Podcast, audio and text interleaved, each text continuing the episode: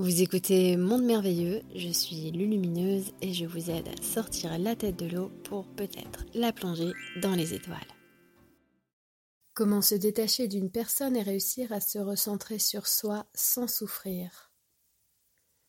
La souffrance vient de la dépendance affective et je vous conseille de retrouver le petit podcast sur la dépendance affective.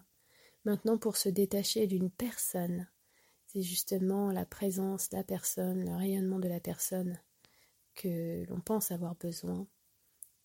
La plus belle manière de se détacher d'une personne, c'est de se rattacher, de se rapprocher soi-même de son propre rayonnement. De prendre conscience qu'il y a un grand principe qui est tout amour qui agit à l'intérieur de toi, à travers ton regard, à travers ce que tu peux penser, ce que tu peux ressentir.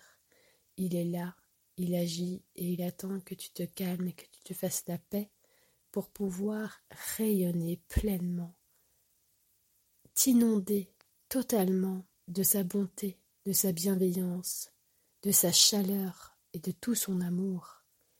Combien de gens font cela? Très peu, parce qu'ils cherchent cette chaleur, cet amour à l'extérieur et de là naît toutes les souffrances.